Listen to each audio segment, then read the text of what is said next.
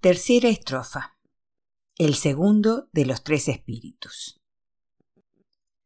Cuando se despertó en medio de un prodigioso ronquido y se sentó en la cama para aclarar sus ideas, nadie podía haber avisado a Scrooge de que estaba a punto de dar la una.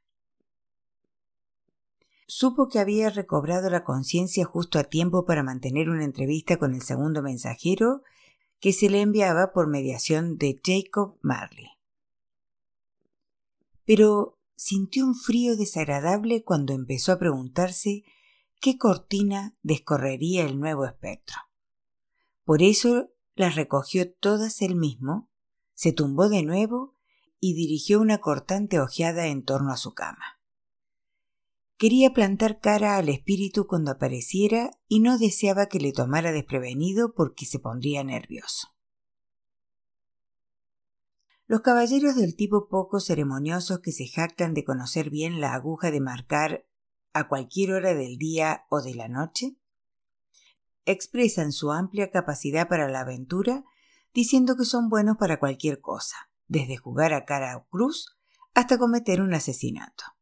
Entre estas dos actividades extremas, qué duda cabe, hay toda una amplia gama. Sin atreverme a decir otro tanto de Screw, no es equivocado pensar que estaba preparado para recibir una gran variedad de extrañas apariciones y que nada, desde un bebé hasta un rinoceronte, le habrían tomado muy de sorpresa. Ahora bien, al estar preparado para casi todo, en modo alguno estaba preparado para nada. Por consiguiente, cuando la campana dio la una y no apareció ninguna forma, Scrooge fue presa de violentos temblores.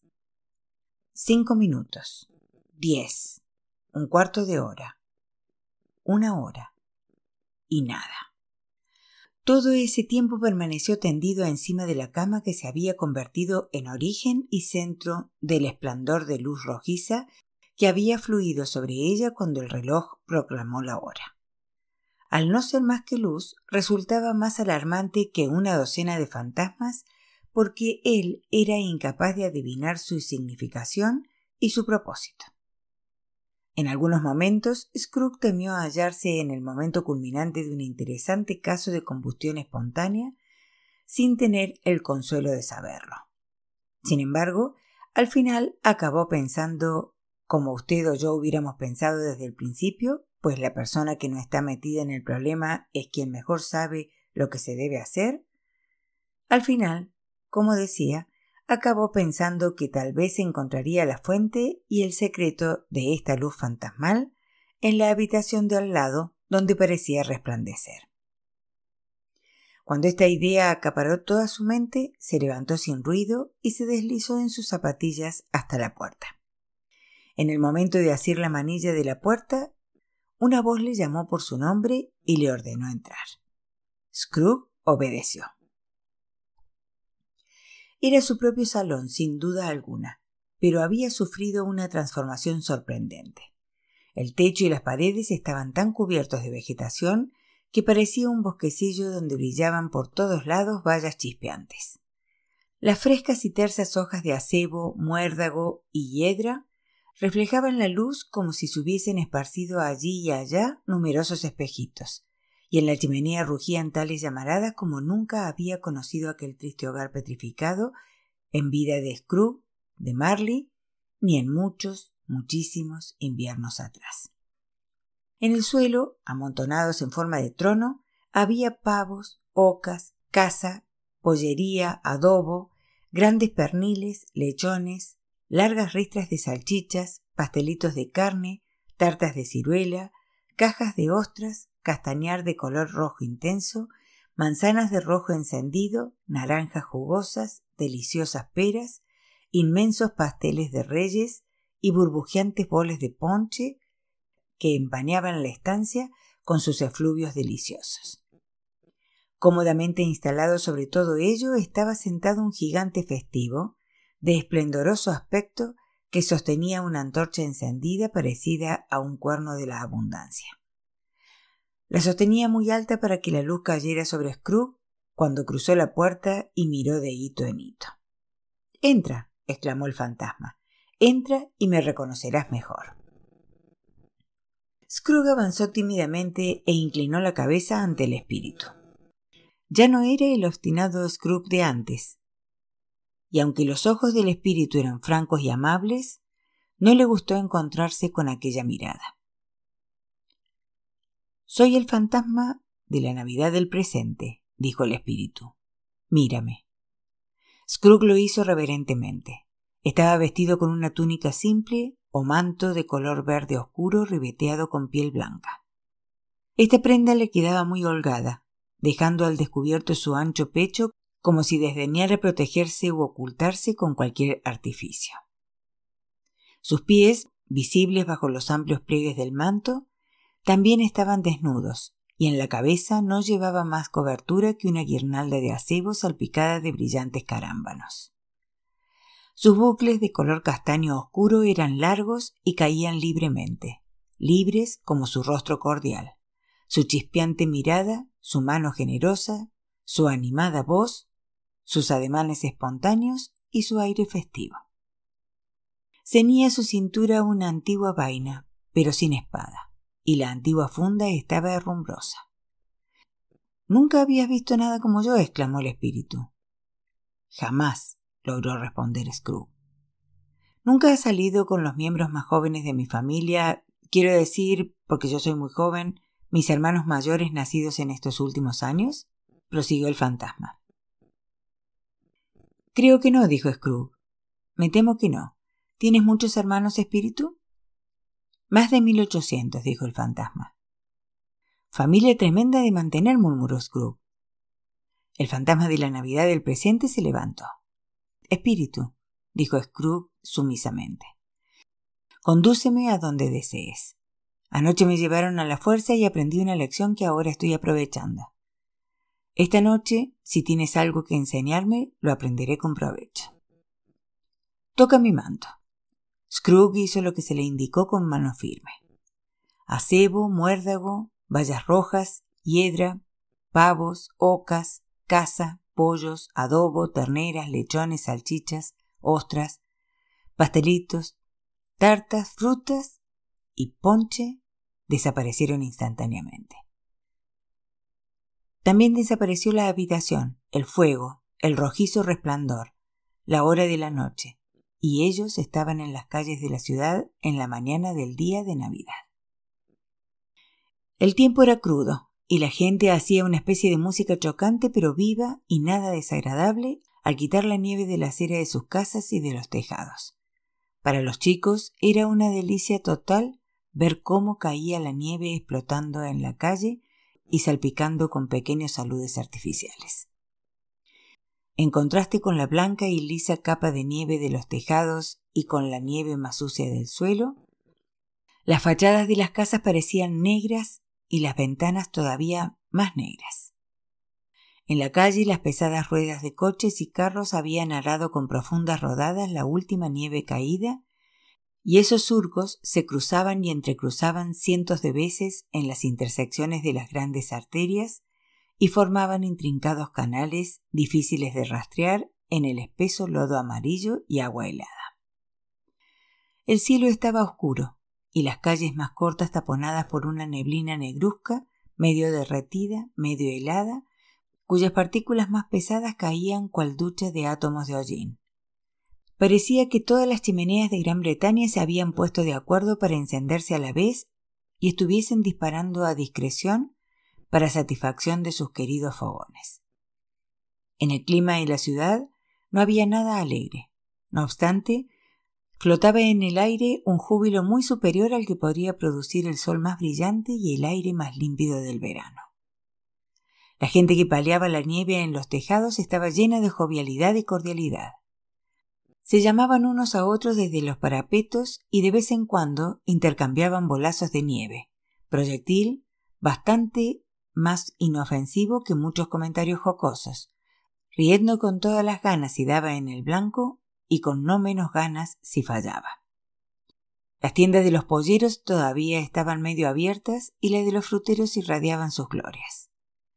Allí había grandes cestos de castaños redondos, panzudos como viejos y alegres caballeros, recostados en las puertas y desbordando hacia la calle en su apoplética opulencia. Había rojizas cebollas de España, de rostro moreno y amplio contorno de gordura reluciente como frailes españoles que desde los estantes guiñaban el ojo con irresponsable malicia a las chicas que pasaban y luego elevaban la mirada serena al muérdago colgado. Había peras y manzanas apiladas en espléndidas pirámides. Había racimos de uvas colgando de ganchos conspicuos por la buena intención de los tenderos para que a la gente se le hiciera la boca agua, gratis, al pasar. También había pilas de avellanas, marrones, aterciopeladas, con una fragancia que evocaba los paseos por los bosques y el agradable caminar hundido hasta los tobillos entre las hojas secas. Había manzanas de Norfolk, regordetas y atesadas, resaltando entre el amarillo de naranjas y limones y con la gran densidad de sus cuerpos jugosos pidiendo a gritos que se las llevasen a casa en bolsas de papel para comerlas después de la cena. Hasta los peces dorados y plateados, desde una pecera expuesta entre los exquisitos frutos, y a pesar de pertenecer a una especie sosa y aburrida, parecían saber que algo estaba sucediendo y daban vueltas y más vueltas en su pequeño mundo con una excitación lenta y desapasionada propia de los peces. Y en las tiendas de ultramarinos Ah, los ultramarinos. A punto de cerrar con uno o dos cierres ya echados, pero qué visiones por los huecos. Los platillos de las balanzas golpeaban el mostrador con alegre sonido. El rollo de bramante desaparecía con rapidez. Los enlatados tableteaban arriba y abajo como en manos de un malabarista. Los mezclados aromas del té y el café eran una delicia para el olfato. Estaba lleno de pasas extrañas, almendras blanquísimas, largos y derechos palos de canela y otras especias delicadas. Y los frutos confitados bien cocidos y escarchados con azúcar hacían sentir desvanecimientos. Y después una sensación biliosa, incluso a los espectadores más fríos. Los higos estaban húmedos y pulposos, las ciruelas francesas se ruborizaban con modesta acrimonia desde sus cajas tan ornamentadas. Todos los comestibles eran magníficos y bien presentados para la Navidad. Pero eso no era todo. Los clientes estaban tan apresurados y agitados con las esperanzadoras promesas del día que tropezaban unos con otros en la puerta, entrechocaban sus cestos, olvidaban las compras en el mostrador y volvían corriendo a recogerla, cometiendo cientos de equivocaciones de esa clase con el mejor humor. El especiero y sus dependientes eran tan campechanos y bien dispuestos que los pulidos corazones con que ataban sus mandilones por detrás podrían haber sido sus propios corazones llevados por fuera para inspección general y para ser picoteados por cuervos navideños si así lo prefiriesen. Pero pronto los campanarios llamaron a la oración en iglesias y capillas, y allá se fue la buena gente en multitud por las calles con sus mejores galas y su más jubilosa expresión y al mismo tiempo, desde muchas callejuelas, pasadizos y bocacalles sin nombre, emergieron innumerables personas que llevaban su cena a asar en las panaderías.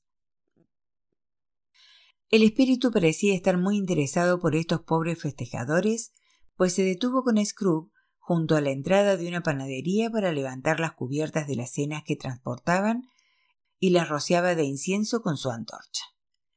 La antorcha era de una clase muy poco corriente, pues en una o dos ocasiones en que algunos de los que acarreaban las cenas tropezaron con otros y hubo palabras mayores, el espíritu los roció con unas gotas de agua de la antorcha y de inmediato recuperaron el buen humor. Decían que era una vergüenza disputar en el día de Navidad. Y era muy cierto. Las campanas dejaron de sonar y se cerraron las panaderías pero permaneció una confortante y vaga representación de todas esas cenas en el derretido manchón de humedad sobre cada horno de panadero, donde el suelo todavía humeaba como si se estuviera cociendo las losas. ¿Tiene algún sabor especial eso que salpicas con la antorcha? preguntó Scrooge. Sí lo tiene, mi propio sabor. ¿Serviría para cualquier cena de hoy? preguntó Scrooge. Para cualquiera que se celebre con afecto, pero más para una cena pobre. ¿Por qué más para una pobre? preguntó Scrooge. Porque lo necesita más, Espíritu, dijo Scrooge tras un momento de vacilación. De todos los seres que hay en los muchos mundos que nos rodean, me asombra que seas tú el que más desea restringir las oportunidades de esa gente para disfrutar inocentemente. Yo, exclamó el espíritu, les quitaría sus medios para poder cenar cada séptimo día, a menudo el único día en que se puede decir que cenan, dijo Scrooge. ¿Verdad? Yo, exclamó el espíritu. No quieres que se cierren esos locales los días del Señor, dijo Scrooge, pues llegas al mismo resultado.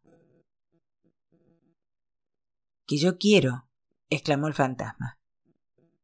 Perdóname si me equivoco. Se ha hecho en tu nombre o al menos en el de tu familia, dijo Scrooge. En esta tierra tuya hay algunos, replicó el espíritu, que pretenden conocernos y que cometen sus actos de pasión, orgullo, mala voluntad, odio, envidia, beatería y egoísmo en nuestro nombre. Pero son tan ajenos a nosotros y nuestro género como si nunca hubieran vivido. Recuerda esto y échales la culpa a ellos, no a nosotros. Scrooge prometió que así lo haría y se marcharon, invisibles igual que antes, hacia los suburbios de la ciudad.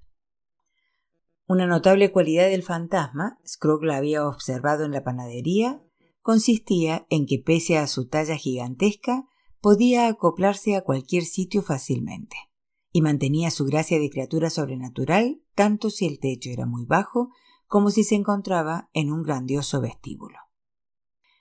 Y tal vez, por el placer que el buen espíritu encontraba en demostrar esa facultad, o bien por su naturaleza generosa, afable, cordial y su simpatía por los pobres, condujo a Scrooge, asido a su mano, directamente a casa de su escribiente. En el umbral, el espíritu sonrió y se detuvo para bendecir el hogar de Bob Cratchit con las aspersiones de su antorcha. Imagínate, Bob solo gana quince pavos a la semana. Los sábados no se embolsa más que quince copias de su propio nombre. Y a pesar de todo, el fantasma de la Navidad del presente bendijo su casa de cuatro habitaciones. La señora Cratchit, esposa de Bob Cratchit, engalanada pobremente con un vestido al que ya le había dado las vueltas dos veces, pero esplendoroso en cintas, baratas y muy lucidas por cuatro perras, se levantó y puso el mantel ayudada por Belinda Cratchit, la segunda de sus hijas, igualmente aderezada con lazos. Mientras tanto, el señorito Peter Cratchit hundía un tenedor en la cazuela de patatas y se metía en la boca los picos de su monstruoso cuello de camisa, propiedad privada de Bob, transferida a su hijo y heredero en honor a la festividad del día, encantado de encontrarse tan elegantemente ataviado y ansioso por exhibirse en los parques y paseos de moda. Y ahora dos pequeños Cratchit, niño y niña, llegaron corriendo precipitadamente y gritando que habían olido la oca fuera de la panadería y que sabían que era la suya. Entre placenteros pensamientos de cebolla y salvia, estos jóvenes Cratchit bailaban en torno a la mesa y ensalzaban al señorito Peter Cratchit mientras él, sin orgullo, aunque el cuello casi le estrangulaba, atizaba el fuego hasta que el lento hervor de las patatas Sonó fuerte al chocar con la tapadera y quedaron listas para sacar y pelar. ¿Qué estará haciendo vuestro dichoso padre? decía la señora Cratchit. ¿Y tu hermano Tiny Tim? ¿Y Marta? Ya había llegado hace media hora el año pasado. Aquí está Marta, madre, dijo una chica apareciendo por la puerta. Aquí está Marta, madre, gritaron los dos Cratchit pequeños. ¡Hurra! Marta, hay una oca. Ay, mi niña querida, qué tarde vienes, dijo la señora Cratchit, besándola una y otra vez y quitándole el chal y el sombrerito con celo oficioso. Anoche tuvimos que terminar un montón de trabajo, respondió la chica, y esta mañana despacharlo, madre. Bueno, ahora ya estás aquí y eso es lo que importa, dijo la señora Cratchit. Siéntate junto al fuego para entrar en calor, cariño. No, no, ya viene padre, gritaron los dos jóvenes Cratchit que estaban en todo. Escóndete, Marta, escóndete. Marta así lo hizo antes de que entrase Bob, el padre, con tres pies de bufanda cuando menos por todo abrigo, colgándole por delante, y su gastada indumentaria bien remendada y cepillada para guardar una apariencia adecuada, y en sus hombros Tiny Tim. Ay, Tiny Tim llevaba una pequeña muleta y sus piernas enfundadas en armazones de hierro. ¿Dónde está Marta? exclamó Bob Cratchit mirando alrededor. No va a venir, dijo la señora Cratchit. ¿Que no va a venir? dijo Bob con súbito desánimo, pues había traído a Tim a caballo todo el trayecto desde la iglesia y había llegado a casa desenfrenado. ¿No venir el día de Navidad? Marta no quería verle disgustado, ni siquiera por broma. De manera que salió antes de tiempo de su escondite tras la puerta del armario y corrió a sus brazos mientras los dos pequeños Cratchit se apoderaron de Tiny Tim y le arrastraron hasta el lavadero para que pudiera escuchar el sonido del pudding de Navidad metido en el barreño. ¿Y qué tal se portó Tiny Tim? preguntó la señora Cratchit cuando Bob ya se había recuperado del susto y muy contento había estrechado a su hija entre sus brazos. Tan bueno como un santo o más, dijo Bob. Al estar sentado solo tanto tiempo, se vuelve pensativo y piensa las cosas más extrañas que se puedan imaginar. Cuando volvíamos a casa me dijo que esperaba que la gente se fijase en él en la iglesia porque está tullido, y para ello sería agradable recordar en el día de Navidad a quien hizo andar a los mendigos cojos y ver a los ciegos. La voz de Bob era trémula al contarlo, y todavía tembló más cuando dijo que Tiny Tim estaba creciendo fuerte y sano. Antes de que se hablase otra palabra, se oyeron los golpes de la activa muletita contra el suelo y Tiny Tim regresó escoltado por su hermano y su hermana hasta su taburete junto a la chimenea. Mientras tanto, Bob, recogiendo las mangas, como si pobre hombre pudiera quedar todavía más raídas, preparó un brebaje caliente de ginebra y limones en una jarra, lo revolvió a conciencia y lo puso a calentar en la chapa de la cocina. El señorito Peter, y los dos ubicuos Cratchit pequeños se fueron a recoger la oca y con ella regresaron pronto en animada procesión. Sobrevino una excitación tal que cualquiera hubiera creído que una oca era la más rara de las aves, un fenómeno plumoso a cuyo lado un cisne negro resultaría de lo más vulgar. Y en realidad, en aquella casa era algo así.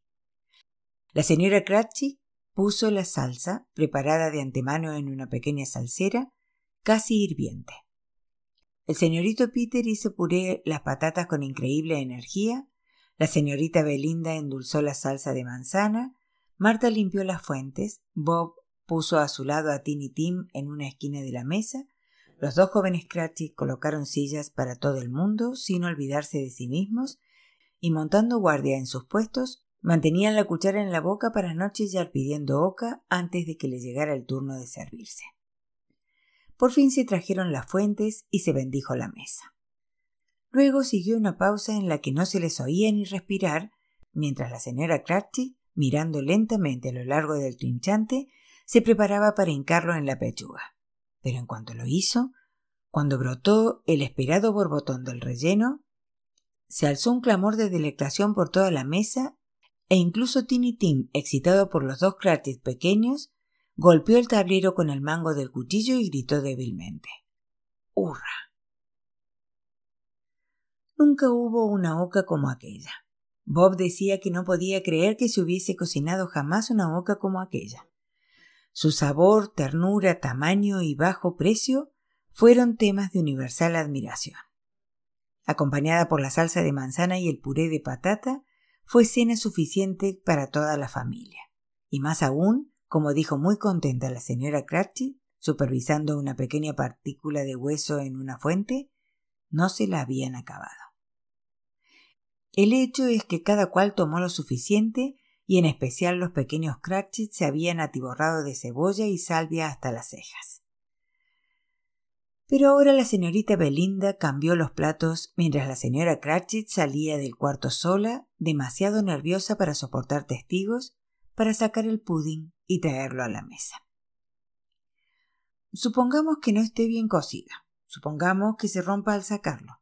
Supongamos que alguien haya saltado la pared del patio y lo haya robado mientras festejábamos la boca. Suposición que puso lívidos a los dos jóvenes Cratchit. Toda clase de horrores fueron supuestos. Vaya, mucho vapor. El pudding se sacó del barreño. Un olor como el de los días de hacer colada. Era el paño. Un olor como el de un restaurante situado al lado de una confitería y una lavandería. Era el pudding. La señora Cratchit volvió en medio minuto acalorada pero sonriendo con orgullo, con un pudding como una bala de cañón moteada, denso y firme, flambeado con la mitad de medio cuartillo de brandy y adornado de acebo en la parte superior. Bob Cratchit dijo que era un pudding maravilloso y que lo consideraba lo mejor que la señora Cratchit había hecho desde que se habían casado. La señora Cratchit dijo que, ahora que ya se le había quitado el peso de encima, confesaría que había tenido sus dudas sobre la cantidad de la harina. Todos tenían algo que decir sobre el pudding, pero nadie dijo ni pensó que era pequeño para una familia tan grande. Hacerlo hubiese sido como una blasfemia. Todos ellos habrían enrojecido ante una insinuación semejante. Al terminar la cena se despejó el mantel, se barrió la zona de la chimenea y se recompuso el fuego. Se probó la mezcla de la jarra y se consideró perfecta. Se trajeron a la mesa manzanas y naranjas y se metió al fuego una paleta de castañas.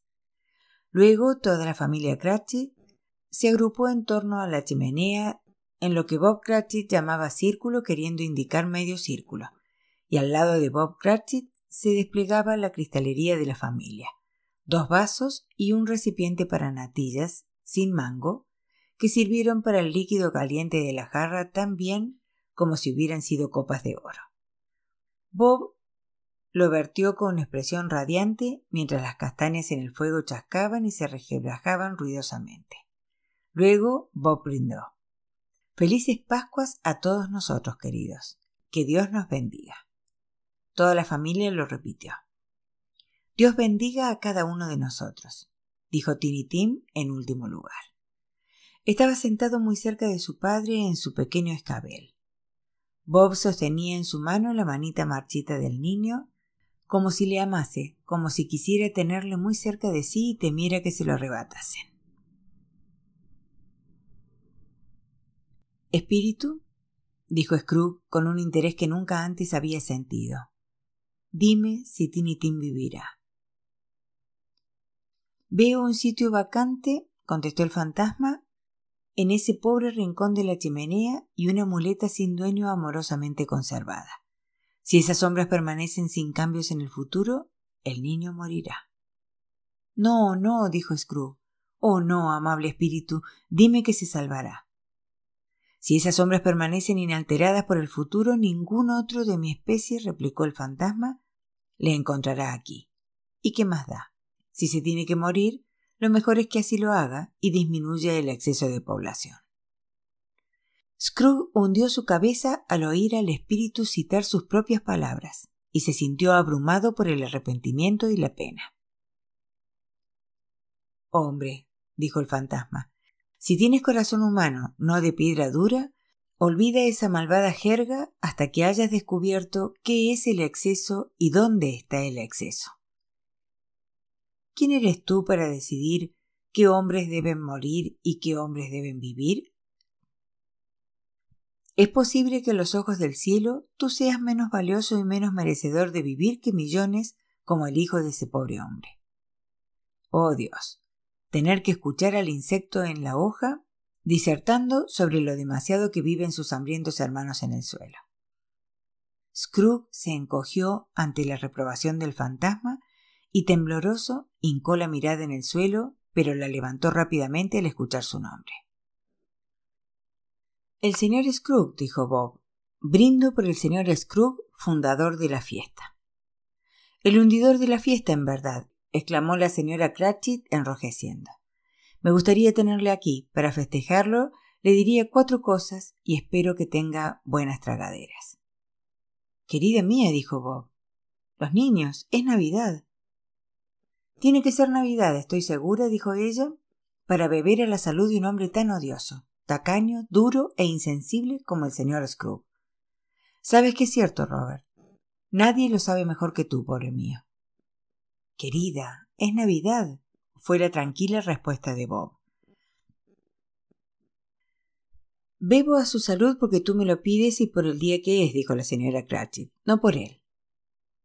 Por muchos años. Alegre Navidad y feliz Año Nuevo. Él va a sentirse muy alegre y muy feliz, no me cabe la menor duda. Los niños bebieron detrás de ella. Era la primera de sus acciones que no tenía sinceridad. Tiny Tim bebió el último, pero le importaba un comino. Scrooge era el ogro de la familia.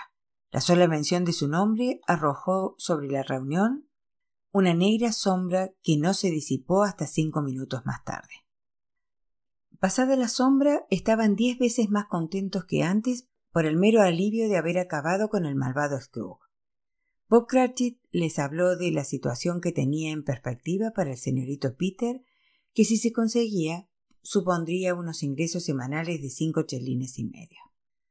Los dos jóvenes Cratchit se desternillaban de risa ante la idea de Peter convertido en hombre de negocios.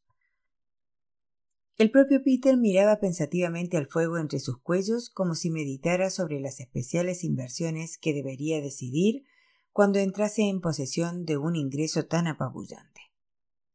Marta, que era una pobre aprendiza en un taller de sombrerera, les contó la clase de trabajo que tenía que realizar, las muchas horas seguidas que debía trabajar y cómo estaba deseando tomarse un largo descanso en cama a la mañana siguiente, pues el día siguiente era festivo y lo pasaba en casa.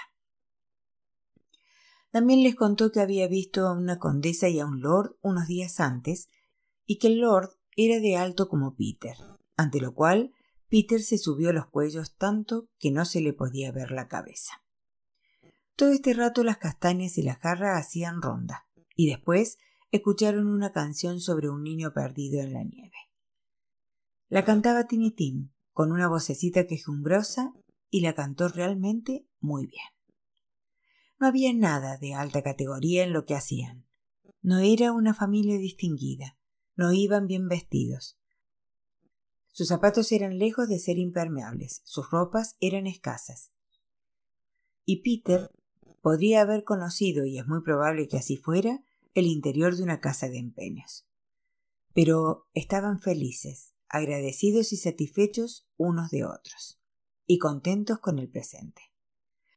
Cuando empezaron a perderse de vista, todavía parecían más felices con el brillante chisporroteo de la antorcha del espíritu que se marchaba y hasta el último instante Scrooge no apartó de ellos sus ojos, sobre todo de Tiny Tim. En aquellos momentos comenzaba a oscurecer y nevaba intensamente. Scrooge y el espíritu se fueron por las calles. Era maravilloso el resplandor de los fuegos rugientes en las cocinas, salones y toda clase de habitaciones. Aquí el revoloteo de las llamas dejaba ver los preparativos para una agradable cena, con platos calentándose junto a la lumbre y cortinas de color rojo oscuro a punto de ser corridas para aislar el frío y la oscuridad. Allá todos los niños de la casa salían corriendo en la nieve para recibir a sus hermanas casadas, hermanos, primos, tías, tíos, y ser el primero en felicitarles. Aquí se reflejaban en las celosías las sombras de los invitados reuniéndose y allá un grupo de chicas guapas, todas con capuchas y botas de piel y parloteando a la vez, se dirigían a paso rápido hacia la casa de algún vecino, donde hay del soltero que las viera entrar a revoladas. Bien lo sabían ellas, astutas hechiceras. Pero a juzgar por el número de personas que se encaminaban a reuniones amistosas, cualquiera diría que en las casas no habría nadie para dar la bienvenida. Sin embargo, en todas se esperaba compañía y se avivaban las lumbres hasta la altura de media chimenea. Cómo exultaba el fantasma, cómo henchía su desnudo pecho la respiración, cómo abría la palma de su mano libre y regaba a chorros generosos todo lo que quedaba a su alcance con inofensivo regocijo. El mismo farolero, que corría antes de puntear con motas de luz la calle lúgubre, iba arreglando para pasar la noche en alguna parte y sin más compañía que la Navidad, se rió sonoramente cuando pasó el espíritu. Y ahora, sin una sola palabra de advertencia del fantasma, se detuvieron en un hostil y desierto páramo, con monstruosas masas pétreas diseminadas como si fuera un cementerio de gigantes. El agua corría por todas partes, al menos así lo habría hecho si la helada no la tuviera prisionera, y solo crecían musgos, tojos y densas matas de burda hierba.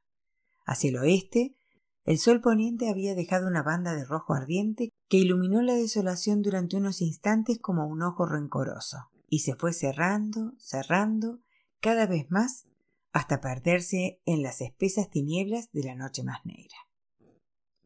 ¿Qué sitio es este? preguntó Scrooge. Un lugar donde viven los mineros, que trabajan en las entrañas de la tierra, contestó el espíritu. Pero me conocen. Mira.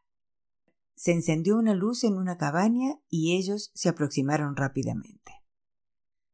Un hombre muy viejo y una mujer con sus hijos y los hijos de sus hijos, y otra generación posterior, todos encalonados con sus ropas de fiesta. El viejo, con una voz que apenas sobrepasaba el ulular del viento en la yerma extensión, les cantaba un villancico que ya era muy antiguo cuando él había sido niño, y de vez en cuando todos lo acompañaban a coro. Cuando los demás unían sus voces, la del viejo se volvía más alegre y potente, y cuando se callaban, él bajaba el tono. El espíritu no se demoró allí. Indicó a Scrooge que se sujetase al manto y pasando sobre el páramo se dirigió rápidamente. ¿A dónde? ¿No al mar? Sí, al mar. Para espanto de Scrooge, al mirar hacia atrás vio al final de la tierra firme una temible alineación de rocas. Sus oídos quedaron ensordecidos por el retumbar del agua que se desmoronaba rugiendo y se estrellaba con furia contra las siniestras cavernas que había ido socavando y con fiereza intentaba perforar la tierra. A una legua aproximadamente de la costa se alzaba un faro solitario construido sobre un siniestro arrecife de hundidas rocas, azotadas y arañadas por el oleaje.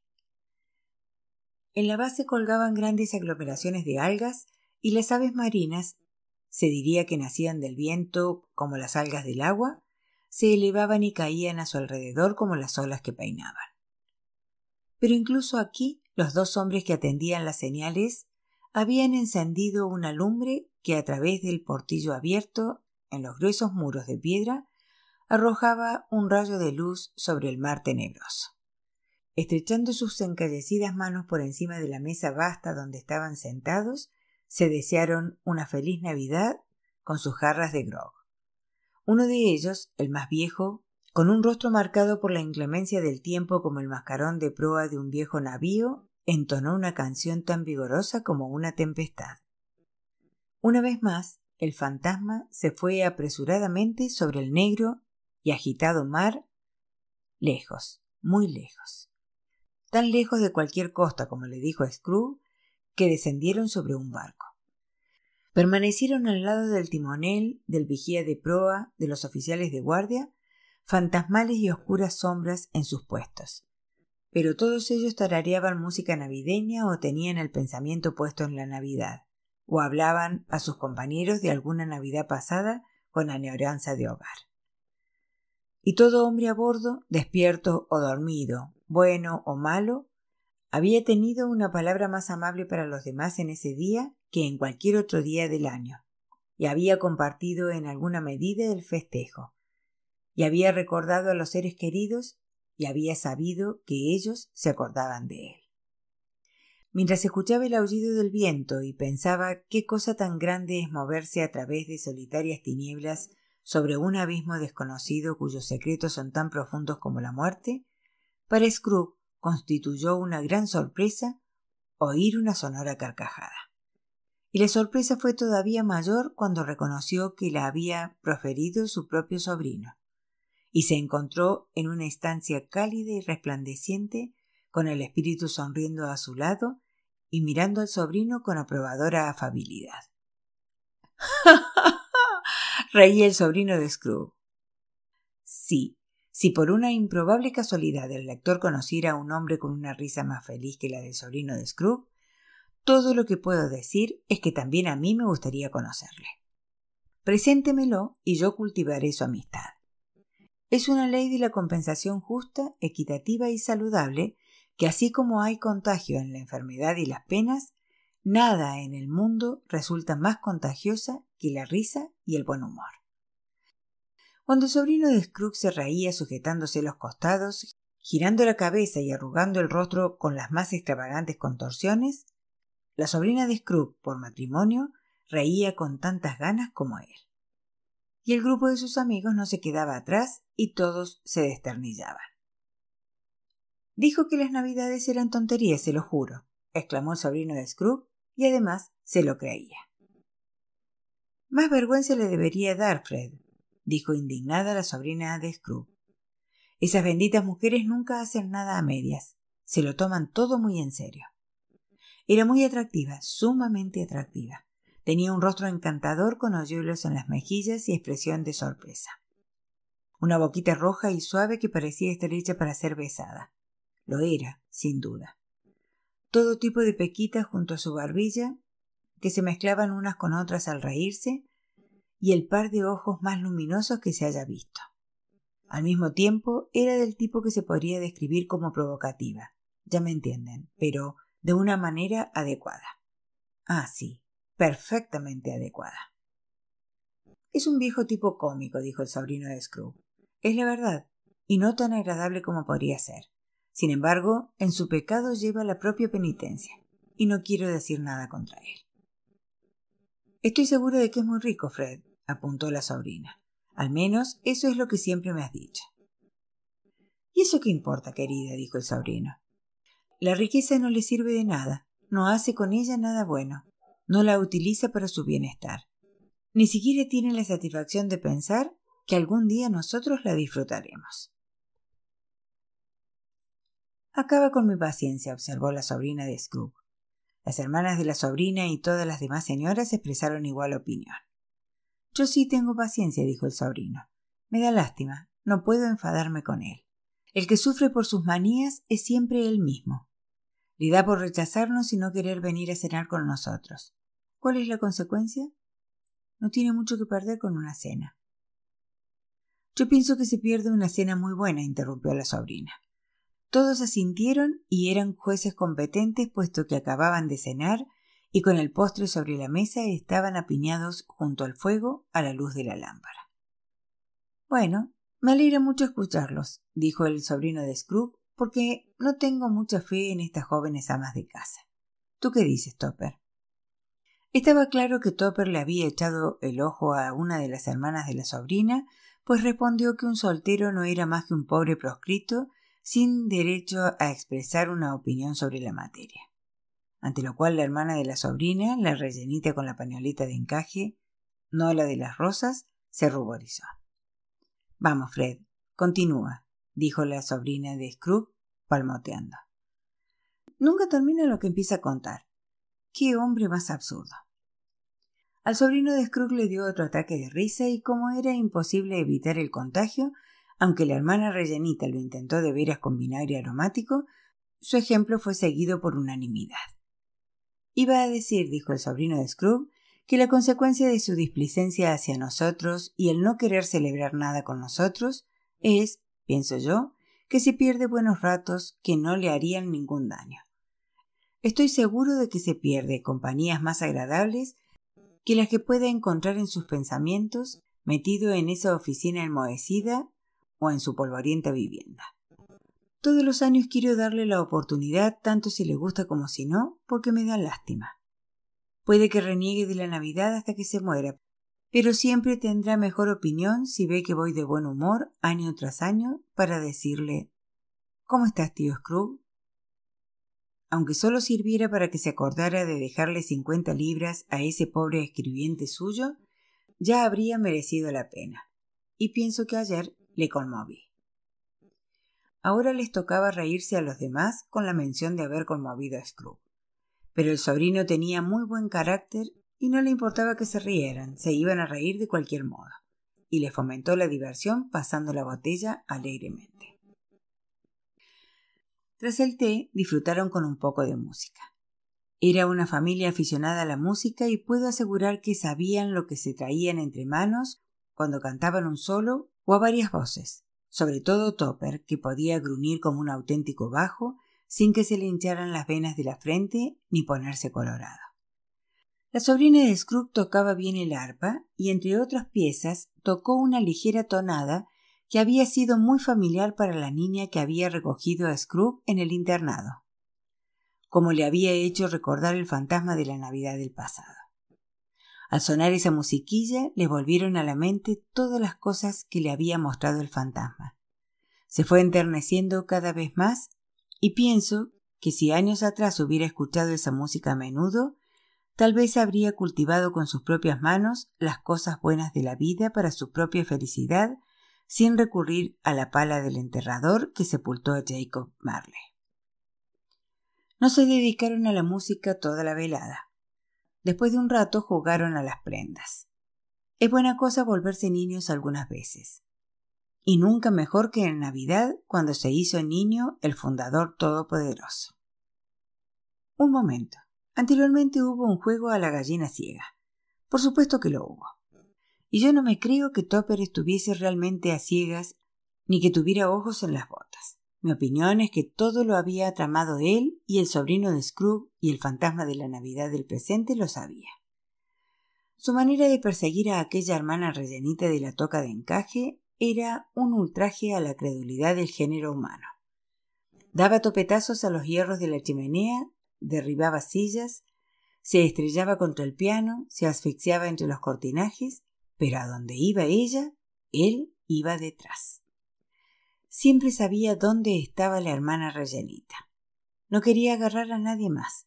Si alguien tropezaba contra él, como algunos lo hicieron, y se quedaba quieto, fingía que fallaba al procurar atraparle de manera afrentosa por el humano entendimiento, y acto seguido se deslizaba con dirección a la hermana rellenita. Ella gritó varias veces que era trampa, y con razón. Pero cuando al final la atrapó cuando pese a los sedosos rozamientos y rápidas ondulaciones de ella logró arrinconarla en una esquina sin escapatoria, entonces su conducta fue de lo más execrable. Simulaba no saber que era ella, simulaba que era necesario tocar su peinado y para cerciorarse bien de su identidad tanteó una determinada sortija en sus dedos y una determinada cadenita en su cuello. Fue vil, monstruoso. Sin duda ella le hizo saber su opinión cuando otro hacía de gallina ciega y ellos estaban juntos, muy confidenciales, detrás de los cortinajes. La sobrina de Scrooge no estaba jugando, sino sentada cómodamente en un gran butacón, con los pies sobre un cascabel, en un atopadizo rincón, y el fantasma y Scrooge estaban detrás de ella. Pero se incorporó al juego de prendas y obtuvo resultados admirables con todas las letras del alfabeto.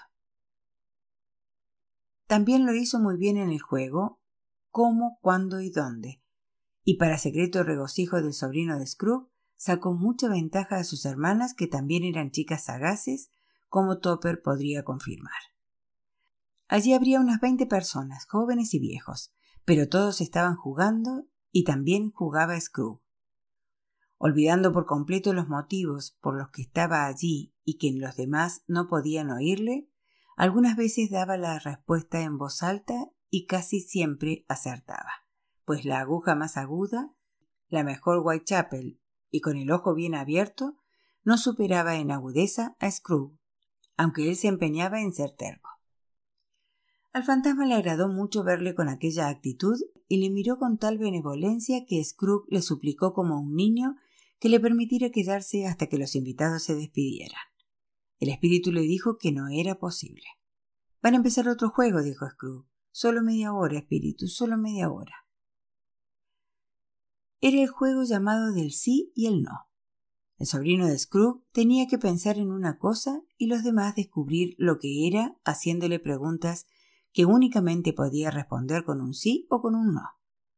Del continuo bombardeo de preguntas a que fue sometido, se deducía que había pensado en un animal, un animal vivo, un animal bastante desagradable, un animal salvaje, un animal que a veces rugía y gruñía, y otras veces hablaba y vivía en Londres, y andaba por la calle, y no se le exhibía al público, y nadie le llevaba atado, y no vivía en un zoológico, y nunca le mataron en un mercado, y no era un caballo, ni asno, ni vaca, ni toro, ni tigre, ni perro, ni cerdo, ni gato, ni tampoco oso. Cada nueva pregunta provocaba en el sobrino un ataque de risa tan irrefrenable que le obligaba a levantarse del sofá y dar patadas en el suelo. Finalmente la hermana rellenita, que había caído en ataque similar, exclamó Ya lo tengo. Ya sé lo que es, Fred. Ya sé lo que es. ¿Qué es? gritó Fred. Es tu tío Screw. Así era, ciertamente. Hubo un sentimiento general de admiración, aunque algunos objetaron que la respuesta a ¿es un oso? debió haber sido sí, puesto que la respuesta contraria era suficiente para desviar el pensamiento del señor Scrooge, suponiendo que alguna vez se le hubiese ocurrido pensar en él. Gracias a él hemos tenido un buen rato, dijo Fred, y sería ingratitud no beber a su salud. Aquí tenemos preparadas copas de vino caliente y brindo por el tío Scrooge. Bueno, por el tío Scrooge, repitieron todos.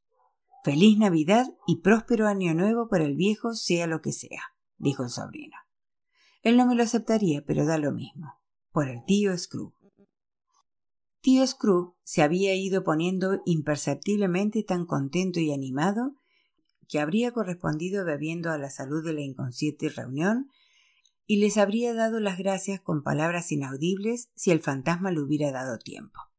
Pero toda la escena se fumó con el hálito de las últimas palabras del sobrino, y él y el espíritu emprendieron nuevos viajes.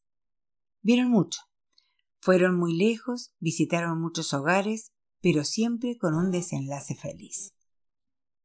El espíritu permaneció junto al lecho de los enfermos y ellos se animaban, junto a los que estaban en tierra extraña y se sentían más cerca de la patria, junto a los hombres que luchaban y les daba paciencia para alcanzar su mayor aspiración, junto a la pobreza y la convertía en riqueza, en hospicios, hospitales, cárceles, en todos los refugios de la miseria donde la pequeña y vana autoridad del hombre no había hecho cerrar las puertas para dejar al espíritu fuera, les dejó su bendición y a Scrooge el ejemplo. Era una noche muy larga, si es que era solamente una noche, cosa que Scrooge dudaba puesto que las fiestas navideñas parecían haberse condensado en el período de tiempo que pasaron juntos. También era extraño que mientras la forma externa de Scrooge no se había alterado, el fantasma había envejecido. Había envejecido a ojos vista. Scrooge observó el cambio, pero no habló de ello hasta que salieron de un festejo infantil de víspera de Reyes, y al mirar al espíritu cuando salieron al exterior, observó que se le había encanecido el cabello. ¿Es tan breve la vida de los espíritus? preguntó. Mi vida en este globo es muy corta, respondió el fantasma. Se termina esta noche. ¿Esta noche? exclamó Scrooge. A medianoche. Escucha. Se acerca la hora. En aquel momento las campanas del reloj daban las doce menos cuarto. Perdóname si me equivoco, dijo Scrooge, mirando con inquietud el manto del espíritu, pero estoy viendo algo raro que te asoma por el ropaje. ¿Es un pie o una garra? Por la carne que tiene encima podría ser una garra. Fue la respuesta cargada de tristeza del espíritu. Mira esto. De los pliegues del manto salieron dos niños. Unos niños harapientos, abyectos, temibles, espantosos, miserables. Se arrodillaron a sus plantas y se colgaron del manto. Hombre, mira esto, mira, mira bien, exclamó el fantasma. Era un niño y una niña amarillos, flacos, murientos, mal encarados, lobunos, pero también prosternados en su humildad. Donde la gracia de la juventud debió haberles perfilado los rasgos y retocado con más frescas tintas, una mano marchita y seca como la de la vejez les había atormentado, retorcido y hecho trizas. Donde podrían haberse entronizado los ángeles, acechaban los demonios echando fuegos por sus ojos amenazadores. Monstruos tan horribles y temibles como aquellos no se han dado ningún cambio, degradación o perversión de la humanidad a lo largo de toda la historia de la maravillosa creación. Aterrado, Scrooge se echó atrás. Intentó decir que eran unos niños agradables, pero su lengua se negó a pronunciar una mentira de tal magnitud. ¿Son tuyos, espíritu? fue todo lo que pudo decir. Son del hombre, dijo el espíritu mirándolos, y se agarran a mí apelando contra sus progenitores. Este chico es la ignorancia, esta chica es la necesidad. Guárdate de los dos y de todos los de su género, pero guárdate sobre todo de este chico, porque en la frente lleva escrita la condenación, a menos que se borre lo que lleva escrito. Niégalo, exclamó el espíritu señalando con la mano hacia la ciudad. Difama a quien te lo dicen. Admítelo para tus propósitos tendenciosos y empeóralo todavía más. Y aguarda el final. ¿No tienen refugio ni salvación? gimió Scrooge. ¿No están las cárceles? dijo el espíritu devolviéndole por última vez sus propias palabras. ¿No hay casas de misericordia? La campana dio las doce. Scrooge miró a su alrededor y ya no vio al fantasma. Al cesar la vibración de la última campanada recordó la predicción del viejo Jacob Marley y elevando la mirada vio cómo se acercaba hacia él un fantasma solemne, envuelto en ropas y encapuchado, deslizándose como la niebla sobre el suelo.